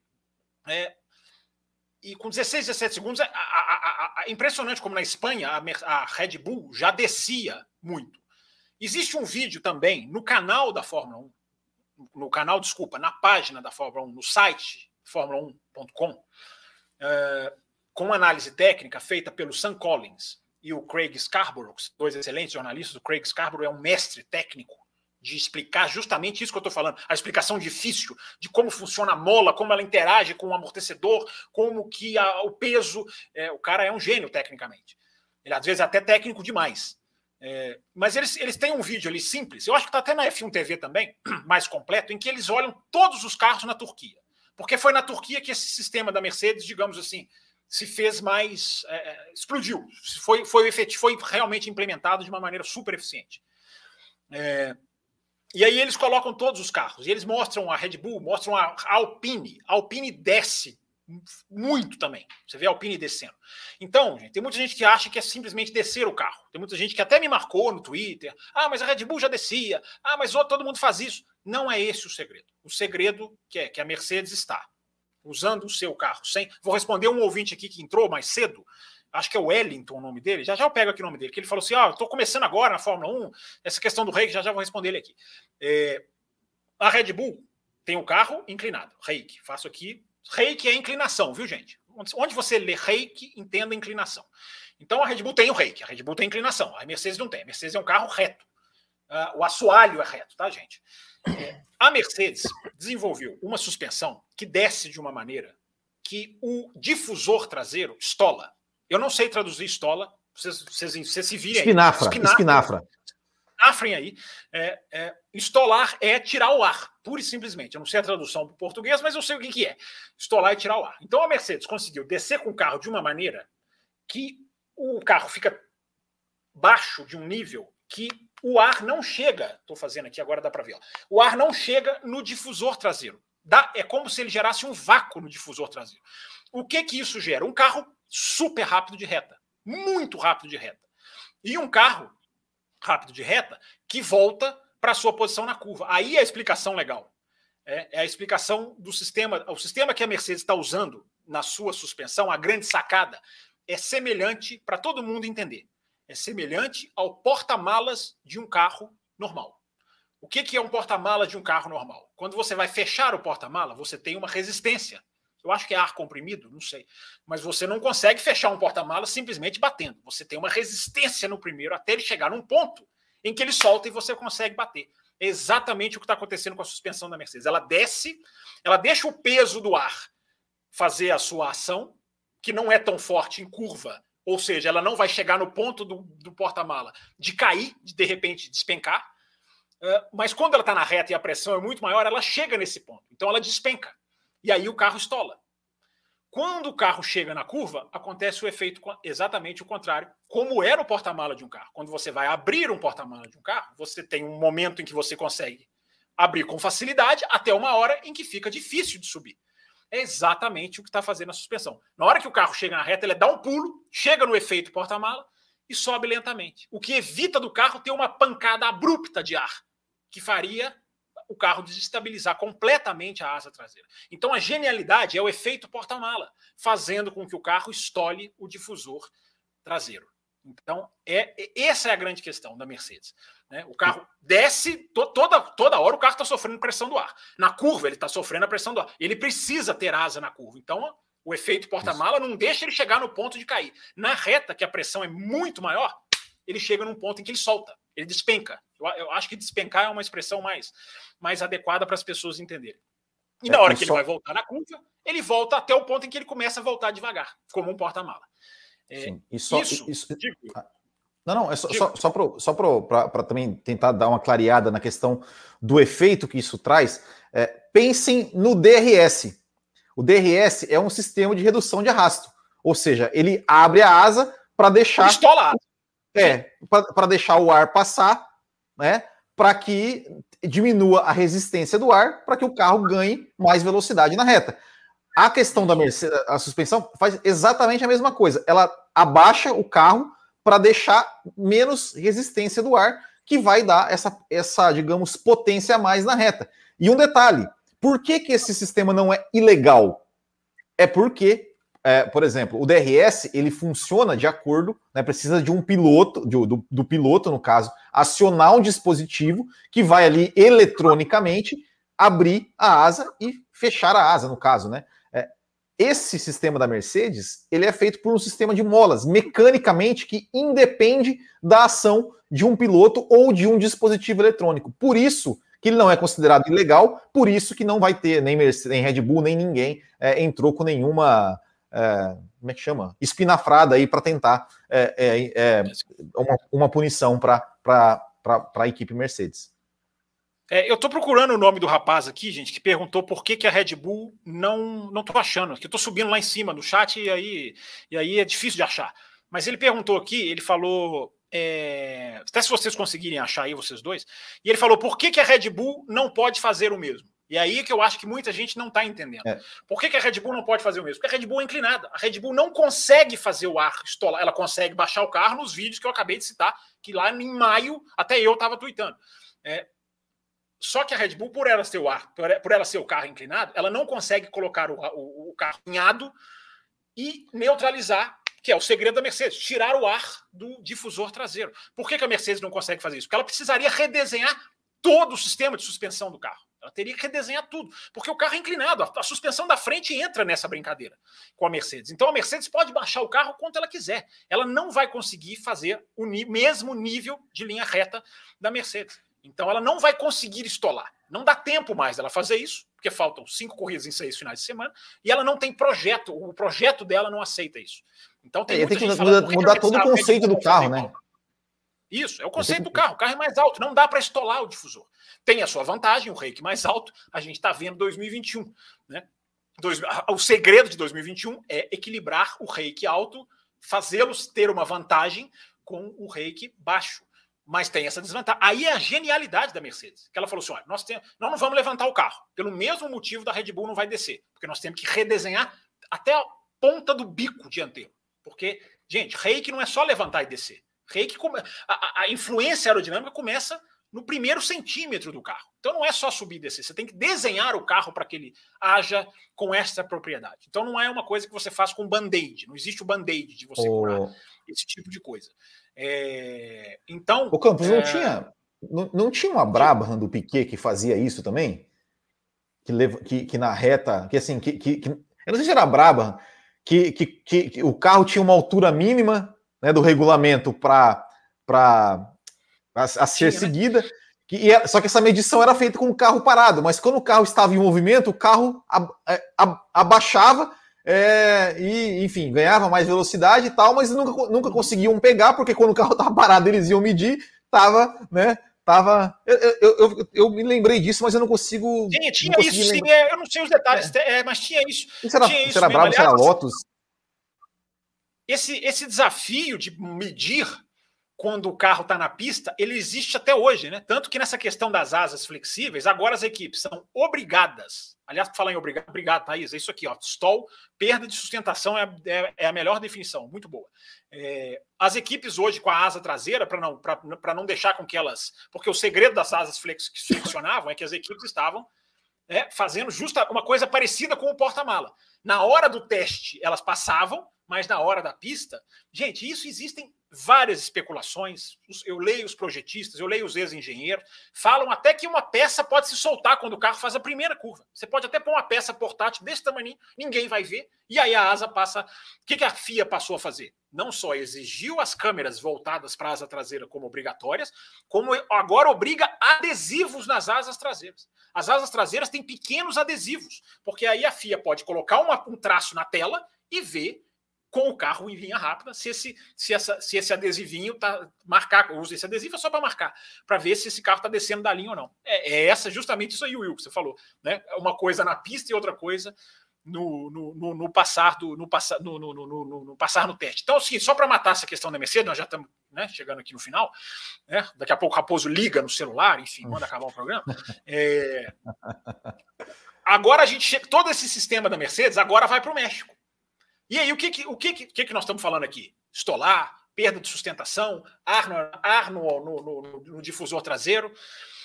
O que, que não tem no México? Ar. O que, que menos tem no México? Ar. Então, é muito provável. Eu não sou físico, eu não sou especialista em, em aerodinâmica, eu sou jornalista. Mas é muito provável que o dispositivo da Mercedes terá um efeito menor, porque tem menos ar. Os outros adversários, quando ela está estolando o difusor traseiro, ela está tirando, está dando vácuo para uma parte do carro dela, e os outros que não estão fazendo estão lá empurrando o ar. Tem menos ar para os outros empurrarem. Os outros não terão a mesma, a mesma pressão em cima do carro. Isso e mais, menos ar para você fazer diferença no seu difusor. Então, resumo da ópera. Interlagos, repito, eu não vou arriscar. Eu acho que Interlagos, outras variáveis vão temperatura, asfalto, enfim, o chuva. desenho, chuva, chuva outras coisas vão entrar no ar, vão entrar em ação Interlagos. Agora, no México, é, é vai, ser, vai funcionar bem menos do que deveria. E olha, não funciona tão bem com DRS, por causa, por causa da, do efeito porta-mala. O carro tem que descer num ponto para ele despencar com o DRS o carro desce menos. Por isso na Turquia foi tão efetivo. Não, não teve DRS na Turquia, porque choveu o tempo inteiro. Era, era intermediário o tempo inteiro. Então, tá aí. Mais explicação do que isso, chega, né? Já falei demais. Fala, Matheus. Não, só que é para incrementar um pouquinho mais sobre o stall aí. Em português é stall mesmo, só que com E no início e um L só. E ah, é? E, é stall. É, stall. E é, é justamente quando, no caso da, da aeronáutica, né, que é onde é mais usado, é quando o avião ele não está mais voando, mas sim caindo porque o ar descola da asa. Então ele tem esse efeito de cair, de perder a sustentação, que nem foi falado aí pela, pela nossa ouvinte. Então é, é justamente isso, é o stall, né? Então o carro ele perde a sustentação do ar e cai a traseira, Legal. ali a suspensão. É isso esse, aí, é stall e também pode esse, falar estolagem também em português. Esse, esse stall Agora, me, aquele sistema que hoje, que hoje tem nos carros, que não permitem que os carros é, morram na largada, apaguem na largada, não é, não é anti-stall que chama também? Né? Ou é, ou é ah, outra coisa parecida? É, eu acho que é, porque o anti-stall não me é estranho. Eu acho que é, que é o sistema anti-stall que, que, que, que, mantém o giro não, do motor. Não, chama anti-stall. É o anti-stall mesmo. É, é o anti-stall, é anti né? É um, É o anti-stall é, pessoal... do motor, né? É o anti-neutro. Exato. Eu acho que é o Exato. eu acho que é o stall no sentido neutro, como a gente está falando Exato. aqui, a neutralizar o ar é, é, é o anti-stall do motor não entrar, é o motor entrar no neutro, né? Eu acho que é Exato. isso. Mas é uma boa, pessoal, uma coisa, tá? É, é, ist, é estolada, não estrolada é outra coisa, tá, pessoal? Ah, é outra coisa. Não, e também, tá? e também não confundir com lance stall, tá? Não existe lance stall na Não existe lance stall. Bom, vou, vou, não sei se vocês querem falar mais alguma coisa, senão eu vou para os dois últimos e-mails aqui. Vamos Pode encerrar, ser? Vamos lá. Então vamos lá. Vamos. Primeiro e-mail. Que, que, que, que, é o e-mail do Luan, Luan Fontes, o outro e-mail que ele mandou, que tem, que tem aqui, até um pouco a ver com Will, isso. Will, ah, Will vai, aqui, ó, rapidinho. O, o, Felipe, o Felipe coloca aqui no chat uma coisa. É, Exato. É anti-stall, é o. É, anti-stall. É, exatamente, isso. é um Obrigado, Felipe. É diferente. É, não, em inglês é com, com A, no português é com O. Eu tava vendo aqui a diferença. Ah, tá. é, é, tem okay, essa... complicou, complicou mais é, aí. Complicou tudo. É, é. Então, vamos lá. Vou, vou, ler, vou ler aqui, que até tem, tem a ver com isso aqui, e daí tem o último e-mail, que é o e-mail filosófico. Vamos lá. Luan Fontes. Boa noite, bancada. Mandei o e-mail 6, mas nem foi lido de tão ruim que era. Agora vou reformular minha pergunta. Não, não o que vocês. Não existe o que você... ruim. É. Ruim é não mandar e-mail. O que vocês acham que seria da Fórmula 1 sem todas essas limitações de desenvolvimento? Vocês acham que seriam melhor, pior, mais equilibrada, mais. Essa, é pergunta. É, essa não é a pergunta filosófica? Porque essa não. pergunta é muito filosófica. Essa não, não é. A filosófica é outra. Não, essa não é filosófica. É... É... Vamos lá, eu acho que seria. É, é o Felipe Massa, tá? Nessa Sauber aqui, estão perguntando aqui no chat, a Sauberzinha que está aqui no fundo.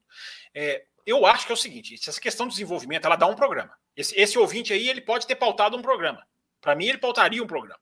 Até que ponto o desenvolvimento é válido? Até que ponto o desenvolvimento é desperdício? Até que ponto o desenvolvimento se aplica no carro de rua? Até que ponto o desenvolvimento afasta a montadora, porque desenvolvimento é igual custo? É, tá vendo? Essas, essas perguntinhas que eu coloquei aqui dão um é, programa, isso, dá uma pauta. É, isso, isso, inclusive, tem, tem, tem, a gente pode até fazer, falar sobre isso, porque o Sebastian Vettel falou um pouco sobre, um pouco sobre isso, da questão do motor, né? Que, que a, a, Fórmula 1 precisa se, se, se, Muita gente achou que ele está falando, ah, negócio de, de, sustentabilidade. Não é, não é bem isso. Ou seja, que, que é, o quanto essa questão do desenvolvimento faz com que empresas do ramo do, do setor automobilístico se interessem pela Fórmula 1. É, quanto essa limitação né, do desenvolvimento pode é, até afastar né, montadores e tudo mais. Mas prossiga. Não, eu só vou rapidinho, porque o programa realmente está chegando no fim. Só para não deixar de responder, eu acho que essa questão do desenvolvimento ela tem que ser muito bem cuidada. Você pode congelar. Eu sou a favor do congelamento. Eu já apanhei lá no Loucos para Automobilismo, que eu já apanhei por defender congelamento dos caras mais xiitas, né? Não, porque tem que ter desenvolvimento, que você é Fórmula 1. Eu sou a favor do congelamento. Só que é um congelamento inteligente. Não é simplesmente, ó, vamos congelar, acabou. Você tem que fazer o que a MotoGP faz. A MotoGP congela. Aliás, a MotoGP está saindo, a Fórmula 1 está entrando no congelamento de motor, a MotoGP está saindo. É, porque a MotoGP é mais barata. É, você tem que congelar, mas você tem que dar chance de quem está atrás de, de pegar. A MotoGP faz isso perfeitamente. É congelado, mas quem chegou depois tem mais teste, tem mais combustível para usar, tem mais é, é, é tem mais garantia, e pode usar piloto de, de, de, corrida em teste, coisa que outros não podem. É, você, você congela tira o desenvolvimento, né? Tirar o desenvolvimento é sempre tem que falar com, com, com, as letrinhas certas, né? Não é acabar com o desenvolvimento, é frear o desenvolvimento. A Fórmula 1 só está vivendo um 2021 maravilhoso porque ela não desenvolveu. Isso as pessoas têm que ter na cabeça delas. Os carros congelaram. Os carros, os engenheiros tiveram suas mãos amarradas. E aí deu, tá dando o que tá dando. Né? Mas nem sempre vai ser assim. Tem muito do fator sorte.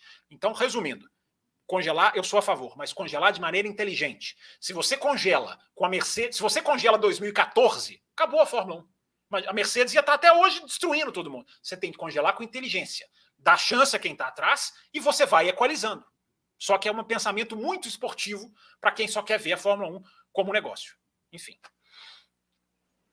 O, o, a pergunta é o que seria a Fórmula 1 com os com desenvolvimento? Sem, sem essas limitações de desenvolvimento que nós temos hoje. Que seria sem a limitação? Se seria tudo, é. se seria se fosse tudo ah, seria a Ferrari investindo um bilhão de dólares por temporada, fazendo aí um, né, desenvolvendo tudo que quer, um carro com carro, já né? assistir, já assistir Speed Racer. É, é isso, ia uhum. ser isso a Ferrari. É Speed Racer, ia ser um é, mas rapidinho antes do Campos aqui comentar, o o problema do, do, desenvolvimento ilimitado é justamente a falta de, competi de competição, que é o que o Campos falou agora há pouco, pelo simples fato de que a, as equipes que têm mais dinheiro têm muito mais dinheiro e pessoal para poder desenvolver o, os componentes do carro. Então, é, esse é um problema. Eu acredito que quando a gente fala de esporte, é, nós podemos limitar algumas coisas. Tem pessoas que confundem um pouco né, um teto orçamentário, uma, um congelamento, esse tipo de coisa, ele é bom para o esporte porque o esporte sobrevive quando tem competição. Se não tem competição, o esporte morre, seja ele qual for praticamente. Né? É, então, a, a competição ela vem quando você busca de alguma forma equilibrar o campo de jogo. Se você não equilibra o campo de jogo e deixa o que tem mais dinheiro fazer o que quer, ele vai dominar. Vou dar um exemplo simples e rápido aqui no futebol existe uma, uma na Europa existe um, um, um sistema de, de fair play financeiro. Mesmo tendo esse fair play financeiro, que as equipes não podem gastar mais do que um teto, é, e ainda assim tem equipes que têm muito mais dinheiro que as outras e fazem seleções, e isso está gerando problemas, mesmo tendo teto. Imagina se não tivesse. Então, é, tem esse detalhe da competição que para mim é o crucial de, de tudo. Agora, se ele perguntou aonde a Fórmula. Prestem atenção no que eu vou contar aqui, gente. Se ele perguntou em termos de tecnologia, a, a, a que ponto tecnológico a Fórmula 1 estaria, eu li uma matéria sentado no aeroporto, lá na Europa, numa revista, na F1 Racing. Eu nem sei se a F1 Racing ainda existe. Uh, e eu li uma matéria que eu nunca mais esqueci. E eu não eu, eu me lembro que eu estava voltando para o Brasil, eu não pude comprar a revista porque eu não tinha mais dinheiro. eu não tinha nada, não tinha nada no bolso. Estava voltando para o Brasil. E eu falei, cara, eu tinha que ter comprado essa revista. É, tive lá um problema com cartão de crédito, enfim. Mas eu guardei, eu achei a matéria tão interessante que eu nunca mais esqueci. Se a, se a Fórmula 1 não parasse o desenvolvimento tecnológico nenhum, liberasse tudo, a Fórmula 1 teria hoje uma telemetria multilateral, ou seja, o carro enviaria para a pista, a pista corrigiria o carro, o carro leria a telemetria do outro carro e se acertaria baseado no desempenho do outro carro. O Bottas, por exemplo, o Hamilton faz um ajuste, funciona, o carro do Bottas faz automaticamente. A Fórmula 1 teria um, uma semelhança de suspensão ativa em que o carro induziria a curva ideal para o piloto. Olha o nível. Né? Se o piloto errasse na curva, o carro não deixaria carro faria a curva ideal. É praticamente não ter piloto. Né? É o Robo é, Racing. É o Robo Racing. O, a Fórmula 1 estaria avançadíssima na pesquisa de nanotecnologia, que é uma pesquisa que o carro de Fórmula 1 teria, segundo essa matéria, segundo engenheiros da própria Fórmula 1, o carro de Fórmula 1 poderia estar desenvolvendo uma capacidade regenerativa de se auto, digamos, curar de uma quebra de asa. A asa poderia se refazer utilizando a nanotecnologia. É, e o carro de Fórmula 1 provavelmente teria um motor com uma turbina atrás, grande, que eu não sei como faria com o carro de trás. Mas hoje em dia já ferra o carro de trás mesmo, ia queimar o carro de trás, não ia ter mais problema nenhum. Mas esse é o nível em que a Fórmula 1 estaria. É, esse da turbina, é claro que é uma coisa mais lúdica. Agora, a, a, a telemetria multilateral e a nanotecnologia, que, que quando avançada poderia fazer o carro de Fórmula 1 se regenerar uma asa, regenerar uma quebra, é, a Fórmula 1 estaria batendo. Se ela, repito, gente, parece que eu estou falando de 2050. Se a Fórmula 1 nunca tivesse freado tecnologia lá nos anos 80, nos anos 90. Para pensar na cama, Will Bueno. É, suspensão ativa é dos anos 90, né? Enfim. Sim, suspensão 80, inteligente né? é dos anos 90. Imagina é. onde o carro estaria hoje em termos de inteligência se não tivesse sido essa. É. Posso ir para per esse, pergunta esse, esse, esse período aí da década de 90, ao contrário do que muita gente pensa, foi um período extremamente tecnológico na Fórmula 1. Né? Muito do eletrônico, do, do, das invenções eletrônicas, surgiram foi, nesse período. Né? O pessoal acha que rapidinho, tem gente que acha que não, década de 90 era tudo, é, era câmbio manual, era não sei o quê, não sei o quê, e não era bem assim, né? A década de 90 é onde você tem uma, uma revolução tecnológica na, na Fórmula 1 década de 90 ali, né? É, inclusive, a, é, a suspensão 94... ativa, né, Matheus? Para quem não sabe, a suspensão ativa era a suspensão inteligente. Ela lia os bumps do circuito, ela já sabia quando o circuito ia ter e ela se antecipava. Sim. Então, ali na curva 1 vai ter um bump. A própria suspensão já lia e já fazia. Ela já se antecipava. Isso é a suspensão ativa, a suspensão inteligente. Isso em 93. Isso, isso Aliás, antes de 93, a suspensão ativa vem de bem é, antes. É, a, grande, a grande mudança do regulamento para a temporada de 94, né? Que, que enfim, causou toda, tudo que a gente, antes, que a gente já sabe. Antes da ah. pergunta aí, eu só quero responder o chat aqui, que eu não sei se a pessoa viu minha resposta no chat, mas perguntaram aqui, o pessoal do podcast não vai, não vai saber o que, que é. Quem é o leão aqui? O leão é o Bob. Ele não é o Verstappen, não, é o Bob.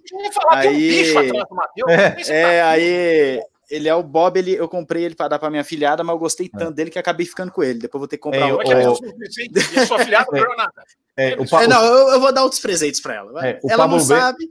Deixa o Pablo Blenner tá, o Pablo Blenner tá falando aqui. Vamos para o segundo bloco agora, então? Viu? Deixa eu fazer a pergunta filosófica aqui, que, que, que, que, que é o seguinte: é o nome do ouvinte é Leonardo, apenas Leonardo, ele colocou. Ele pegou assim: Olá, amigos do café. Uma dúvida. Por que nós ainda acompanhamos a Fórmula 1? Um esporte onde os fins justificam os meios, onde não, é, onde não há corridas, mas há vencedores, onde a todo momento ordem de equipe, onde não pode mais haver brigas por posições, pois há punição, etc, etc. Fosse no futebol, onde eu torço para um time, ok. Porém, na Fórmula 1, não torço para ninguém. Acho que vocês também não. Enfim, apenas uma questão filosófica. Abraços. E aí, por que, que nós ainda acompanhamos Fórmula 1? Nós acompanhamos Fórmula 1 porque a Fórmula 1 ainda é a Fórmula 1, o Leonardo. Simplesmente por causa disso. Nós somos bobos, trouxas, tem todos esses problemas, mas nós acompanhamos Fórmula 1 porque a Fórmula 1 ainda, contra todo esse pensamento burocrático. Né? Hoje eu coloquei lá no meu Twitter o presidente da Indy abrindo um site para currículos, porque a Indy está Opa. crescendo equipes e carros de uma maneira mais rápida do que o planejado. E a Fórmula 1 fechando as suas portas para novas equipes. A Fórmula 1 espantando o Andretti. O Andretti não vai entrar porque não tem 200 milhões de dólares para pagar, além de tudo que vai ter que gastar. É, e mesmo assim a gente assiste, porque a Fórmula 1, contra tudo e contra todos, contra Jean Todt da vida, ainda entrega 2021. Por isso que a gente acompanha. E porque a gente tem o café e 60 apoiadores que a gente não pode deixar de privilegiar, senão eles param, param de apoiar a gente. Matheus. Eu acompanho porque é a rainha. É, com todos os problemas que tem, com tudo que tem de errado, com tanto que ela bate na gente, que ela, que ela entristece a gente, ela ainda tem um charme único, tem um. É especial, é diferente. Né? A Fórmula 1 é diferente de qualquer outra coisa no automobilismo. A Fórmula 1 é, é, é, o ápice do automobilismo e consegue ser extremamente desequilibrado. É o ápice do automobilismo e consegue ser contra a ultrapassagem. A Fórmula, mas é o ápice, é, é, o, é o que tem de, de, de máximo. É, um, é a maior tecnologia, é, é onde estão os melhores pilotos, claro, sem querer desmerecer outras categorias, e falando de uma forma geral, né? Mas é, é, é diferente, a Fórmula 1 ela tem um charme diferente. Onde a Fórmula 1 passa, a atenção é diferente né? É, é, não é a mesma coisa da, da Indy, não é a mesma coisa de um campeonato de turismo, não é a mesma coisa, enfim, é diferente. É, é, o som, como colocou aqui, gosto de ver carros indo vrum, vrum, o som, pelo menos para quem é mais antigo, o som dos aspirados, né? Que é uma coisa absurda. Então, é, por mais que tenha todos os problemas, a Fórmula 1 ela, ela é diferente, ela consegue ser diferente em tudo.